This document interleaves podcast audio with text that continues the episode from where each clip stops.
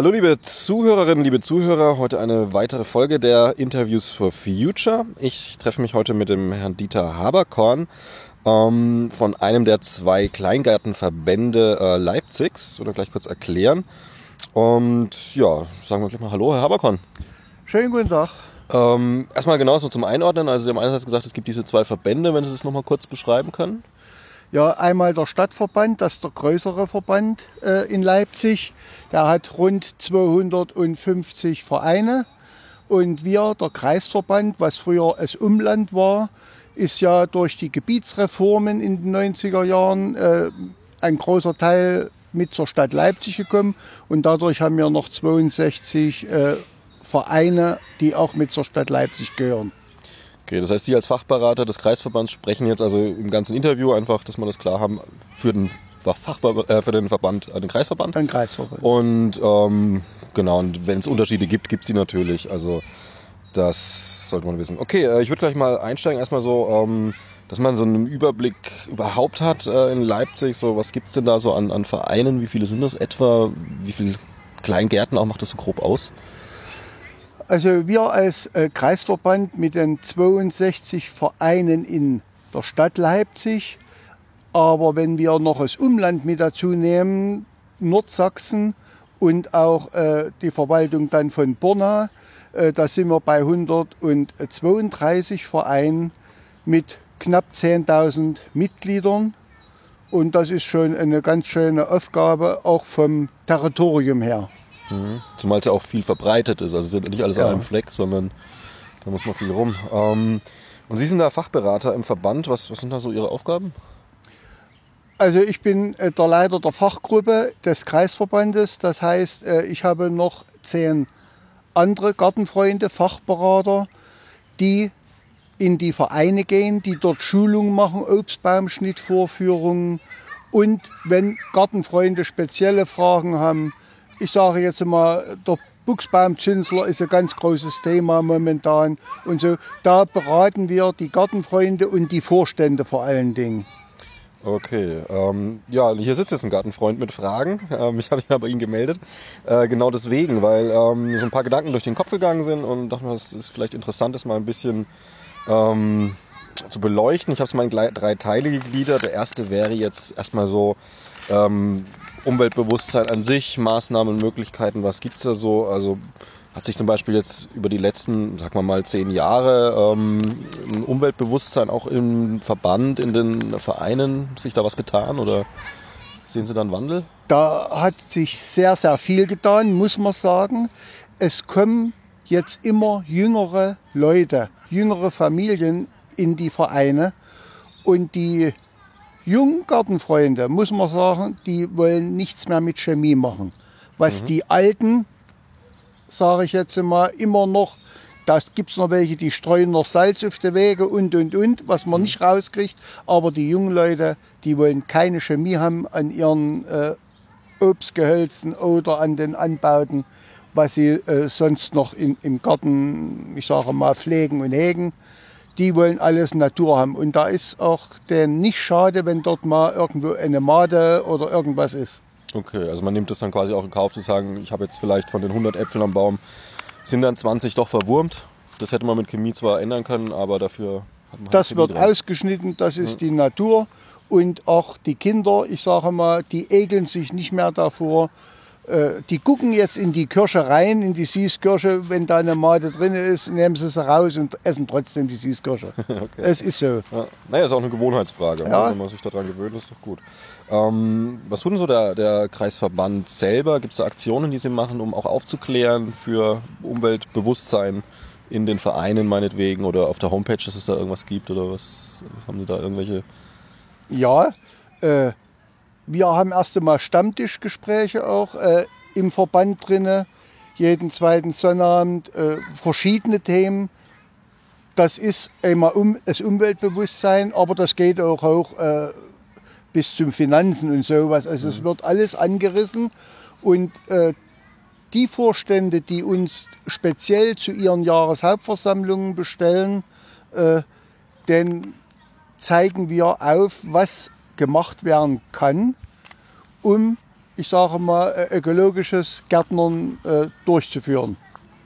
Okay, und da haben Sie dann auch selber äh, nochmal in der Hinterhand Informationen. Ich meine, man kann sich belesen oder auch Fachleute, die da nochmal zukommen könnten, wenn es jetzt um was Spezielles geht. Wir plädieren in allererster Linie äh, für eine Fruchtfolge, so dass ein Wechsel stattfindet und äh, klären auch die Gartenfreunde auf. Äh, es gibt ja Starkzehrer, Mittelstarke und Schwachzehrer, dass dort eine Fruchtwechsel jedes Jahr stattfindet dass eben nicht immer wieder die Kartoffel oder die Tomate auf eine dieselbe Stelle kommt.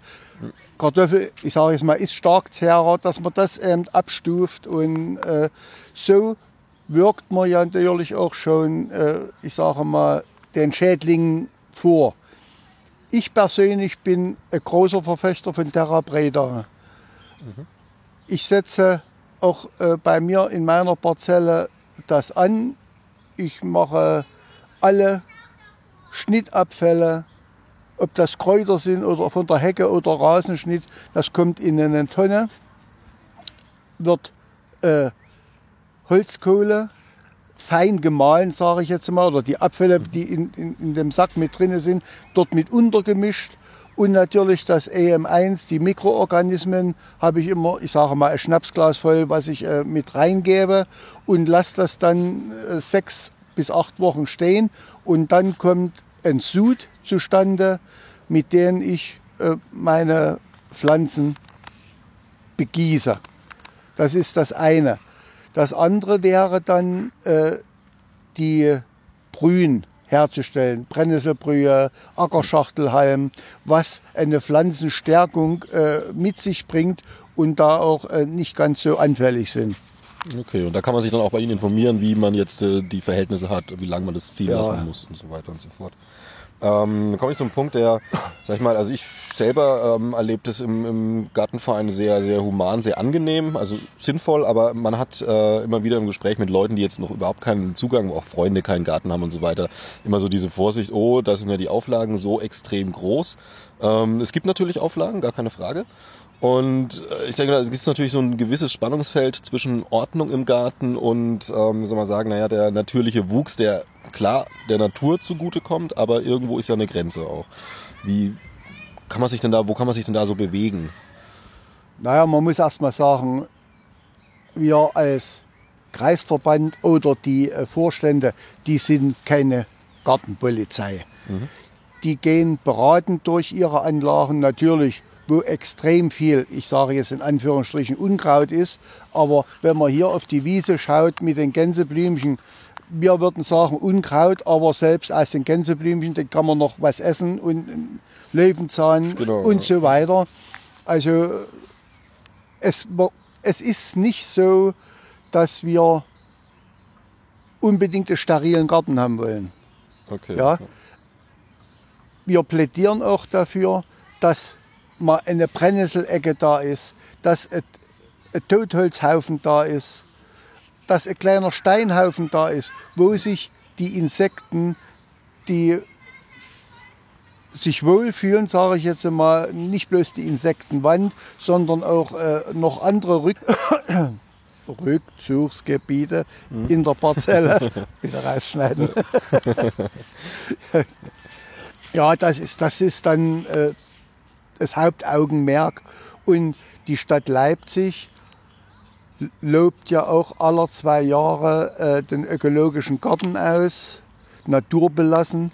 Und da können sich die Gartenfreunde ja melden, auch vom Kreisverband mit. Mhm. Und äh, da sind immer sechs, acht, zehn Gartenfreunde, die ihren Garten dort, ich sage mal, zur Begutachtung äh, freigeben und es entscheidet dann ein Gremium, wer dann gewinnt. Da gibt es auch äh, mal noch ein paar hundert Euro als ja, Platzierung. Aber sowas ist angestrebt von der Stadt Leipzig. Okay, also die Stadt hat dann durchaus, weil die Stadt ist ja Ver, Ver, Verpächter erstmal der Grundstücke. Von großen, von großen, äh, im ganzen Jahr. Es gibt natürlich auch private Kirchen und und und, mhm. äh, die noch ein paar Quadratmeter mit haben, aber es Gros hatte Stadt. Okay, na, wie Sie ja jetzt vorhin schon gesagt haben, ähm, das sind gerade junge Leute, die jetzt auch sehr auf äh, ähm, Naturschutz achten, einfach keine Chemie benutzen und so weiter und so fort. Ähm, auch klar, Fridays for Future sind ja auch sehr junge Leute, denen so ein Bewusstsein da ist, ob man jetzt die Art der Proteste mag oder nicht, das sei jedem selbst überlassen, aber das auf jeden Fall das Bewusstsein ist da für Natur. Ähm, wie kommt denn ein junger Mensch, der jetzt einfach Interesse hat, mal einen Garten, hier eine Parzelle zu mieten, irgendwie, wie kommt man denn da ran? Also erst haben wir eine, eine Homepage, wo äh, die ganzen Gartenvereine gelistet sind. Und die stellen auch auf die Homepage äh, die freien Parzellen. Mhm. Regional muss sich dann äh, jeder Interessent, äh, ich sage mal, seine Region raussuchen, wo er gerne einen Garten hätte. Momentan muss ich sagen, sind fast alle Parzellen belegt. Das scheint mit dem Coronavirus äh, auch zu tun haben, oder? Groß zu tun haben, ja. Die Leute haben Zeit. Ja, und wenn sie eben nicht mehr rausgehen, wollen sie auf jeden Fall dann in der Parzelle. Das ist ja das, was sie immer durften. Wir haben jetzt momentan haben wir in sehr vielen äh, Vereinen Wartelisten. Okay, ja, dann nehme ich die Frage schon mal vorne weg. Ich wollte es eigentlich ganz hinten anstellen, so. aber äh, macht ja nichts, ähm, wie es sich halt so ergibt. Äh, und zwar wäre das, was mich jetzt auch interessieren würde, weil Corona ja, also die Einflüsse, Auswirkungen auf Wirtschaft ist ja alles sehr, sehr undurchschaubar, was da alles passiert. Ähm, kriegen da Vereine auch gerade finanzielle Probleme eher? Und, also das jetzt zum Beispiel, wenn ich mir überlege, man hat jetzt 20, 30 Prozent sehr arme Leute, die jetzt sich eine Pacht nicht mehr leisten können oder irgend sowas. Sind da solche Gefahren da oder? Also die sehe ich erst einmal dieses Jahr noch nicht, weil die Zahlungen bis Ende März eigentlich alle äh, erledigt sein sollten. Es mhm. gibt immer mal noch ein paar Nachzügler, aber es könnte im nächsten und übernächsten Jahr dann, ich sage mal, ins Negative schlagen.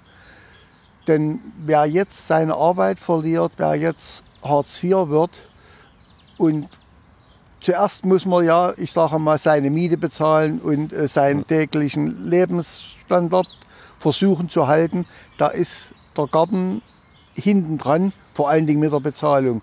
Und wir hoffen es nicht, aber wir glauben doch, dass da äh, im nächsten Jahr das sich niederschlagen wird, dass äh, die Leute das Geld nicht haben, um die ich sage jetzt mal, vielleicht zwischen 150 und 350 Euro im Jahr noch zu bezahlen. Ja, genau, das ist halt eine Gefahr. Jetzt gerade, wenn jetzt am Ende noch eine zweite Welle kommt, wieder Wirtschaft runtergefahren, man sieht, das kann man nicht so genau absehen. Ähm, wie ist denn das, also jetzt in den Fällen, wo jetzt zum Beispiel sagt, Kirche wäre jetzt Grundbesitzer und hat es verpachtet an einen Verein oder die Stadt, ähm, gerade die Stadt, die ja wahrscheinlich die meisten ähm, Gärten an die Vereine verpachtet oder Grund, Grundstücke, ja. Ähm, hat man da schon mal gesprochen? Gibt es da schon irgendwie, ich sag mal, Möglichkeit, dass man dann auch sagt, okay, der Verein hat jetzt irgendwie 30 Prozent Verlust aus diesen Gründen, dass man dann auch 30 Prozent meinetwegen wegen der Pacht an die Stadt aussetzen darf und kann? Also gibt es da irgendwie. Da ist noch nichts besprochen worden. Äh, wir werden das bei der Stadt Leipzig mit ansprechen und im Kleingartenbeirat, äh, den wir im Anfang Juni haben. Dann wird das mit ein Thema sein, aber ob es was bringt, das wissen wir noch nicht. Also die Stadt Leipzig das Grünflächenamt, ASG, die müssten dann ja erstmal zustimmen, dass man dort einen Erlass oder eine Ratenzahlung, wie auch immer, äh, sowas mit ins Auge fasst. Okay, also gut, das wird man dann noch sehen. Ähm, haben die Vereine an sich finanzielle Puffer erstmal in der Regel oder ist das eher auf Kante genäht? Das ist in sehr vielen Vereinen auf Kante genäht, vor allen Dingen auf den bei den alten Vereinen, die hm. Anfang der, 90er, äh, der 1900 entstanden sind, wo die Parzellen auch relativ klein sind, also zwischen 150 und 250 Quadratmeter, wo alte Lauben draufstehen. Dort sieht es so aus, dass äh, die keinen großen Puffer haben. Die neueren Vereine, vor allen Dingen die, die gegründet wurden, wo die Braunkohle weg musste, Bösdorf, Eidra. Also die auch größer bauen durften zu DDR-Zeiten, mhm. bis 36 Quadratmeter. Und noch äh, andere Vergünstigungen. Die Vereine, die stehen fast alle sehr, sehr gut da. Okay. Und dass man sich da gegenseitig unterstützt, also der eine Verein den anderen, muss man sehen wahrscheinlich. Ist Es ist noch nicht auf uns zugekommen, aber ich sage mal, mit uns kann man reden und wir werden auch äh, alle Anstrengungen unternehmen, um keinen Verein Bach runtergehen zu lassen. okay, genau, das ist ja zu wünschen. Das ist äh, sicherlich mag es hier und da schwierig werden, aber dass die Vereine das dann eben dann doch überstehen. Ähm, jetzt eigentlich der dritte Punkt, was, was ich persönlich besonders spannend finde, aber mir auch total unklar ist, wie da, wie es da Möglichkeiten gibt. Ähm, wenn ich mir überlege, man hat äh, jetzt Biologen zum Beispiel, der Insektenforschung betreibt, ähm, gibt es grundsätzlich Möglichkeiten, dass sich ein Forscher sagt, also gerade Naturforschung, Pflanzen, was auch immer, was man halt in einem kleinen Rahmen machen kann, ähm, dass jemand sagt, okay, ich miete mir eine Parzelle, ich tue hier meinetwegen, ich, ich sage es mal so dreist, ähm, also so, so, ähm, ich tue jetzt hier meinetwegen einen ähm, Hornissen ansiedeln, nicht direkt beim Nachbar dran natürlich. Ne? Also es ist ja, klar, es ist ja so eine Geschichte, also es wird, wird hin und her gehen. Ich habe ein paar Beispiele mir einfach mal so ausgedacht, die da vielleicht äh, auch Bienenvölker oder dass man auch mal einen Wetterballon steigen lassen kann von der Parzelle aus. Ähm, eine kleine Umweltstation sich in den Garten baut. Also, Also gibt's es da gibt- irgendwie Möglichkeiten? Es gibt ja, ich sage mal, auch ein paar Regeln genau, im, im ja, Verband. Klar. Da ist zum Beispiel Bienenhaltung oder überhaupt Kleintierhaltung. Kleintierhaltung ist untersagt. Nur dort, wo es im Einigungsvertrag äh, festgeschrieben war, also die Vereine, die das schon äh, Kleintierhaltung zu DDR-Zeiten hatten, die dürfen das noch durchführen, aber kein neuer Verein kann äh, mit Kleintierhaltung äh, jetzt wieder punkten, sage ich jetzt mal. Okay, dazu Aber- gehört auch Insekten zu klein? Aber Nee. Bienenhaltung ist erwünscht. Okay. Jetzt gibt es wieder ein Aber. Der Imker, der muss das mit dem Vorstand abklären. Der Vorstand muss einen Nachbar befragen. Wir haben das sehr, sehr oft. Meine Kinder oder ich bin Allergiker.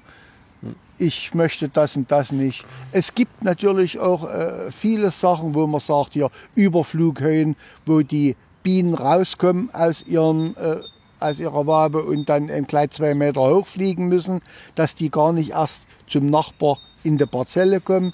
Also da gibt es schon viele, viele Sachen und es wird auch vom Verband und vor allen Dingen auch vom Landesverband, vom LSK in Dresden, wird das unterstützt und da gibt es auch äh, Fördermittel für sowas.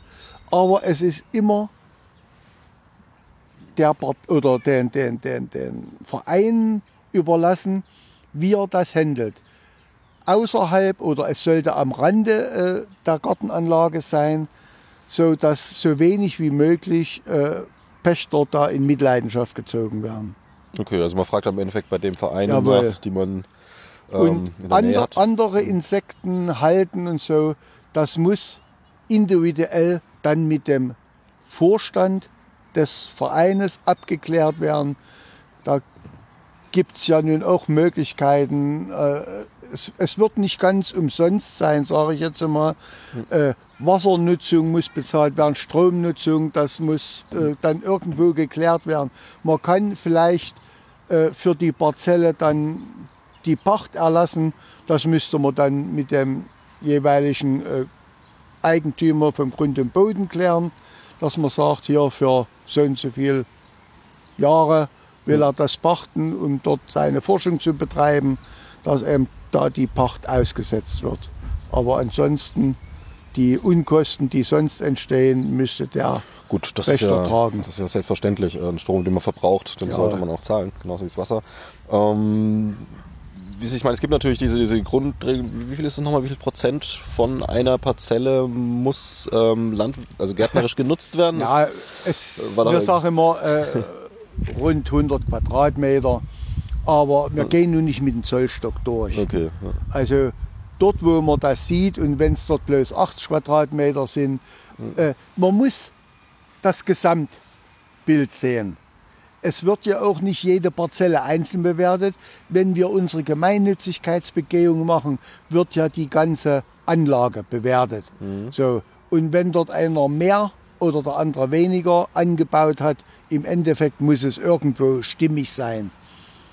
Also wegen, sage ich mal, einem halben Quadratmeter hin und her, wo man jetzt Nein. zum Beispiel was, was forschen irgendwie, was machen würde, nicht mehr anbauen kann an diesem halben Quadratmeter, da scheitert es Es sollte, es sollte so sein, dass von allen was vorhanden ist. Also Obstbäume, Sträucher, Hm. natürlich auch unterm Spaten was, wo man sagt, ja, Wurzelgemüse oder äh, Kohl oder sonst irgendwas. Mhm.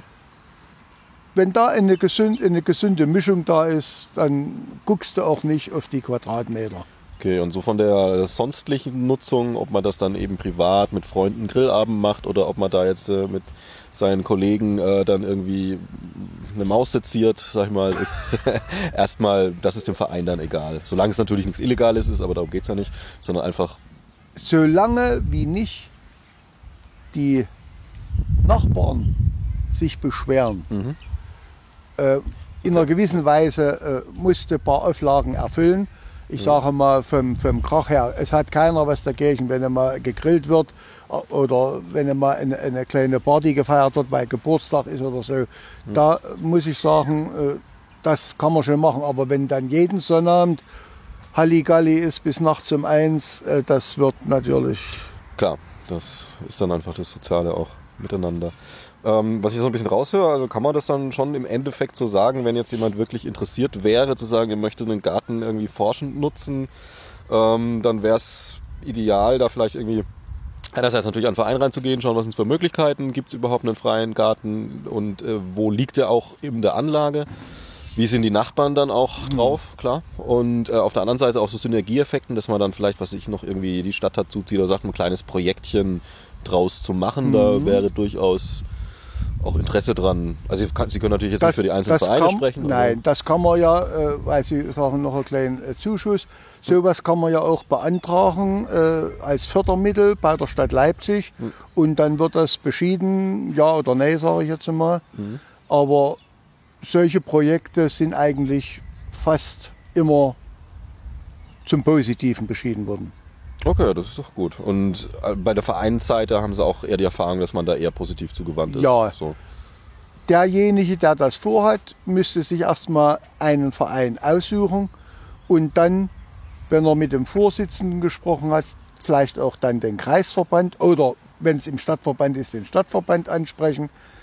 Aber wir als Kreisverband sind da äh, auch offen und wir würden dann den Vorstand oder den Vorsitzenden mit einladen und vielleicht auch noch zwei, drei Pächter, die ringsrum sind, um das zu klären, um denen dort die Angst zu nehmen, dass dort irgendwas passiert.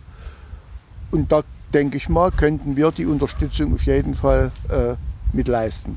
Okay, das heißt, man kann sich auch direkt an den Kreisverband wenden, wenn man dann noch unsicher ist, vielleicht auch nicht weiß, welcher Verein Ja. würde eher in Frage kommen und je nachdem, von welcher Seite man rangeht. Genau. Ja, Haberkorn, auf jeden Fall informativ, interessant, danke ich Ihnen schon mal und naja, vielleicht geschehen. äh, lässt sich ja jemand anfixen und kommt dann bald mit einem großen Institut auf Sie zu. Okay. ja, danke.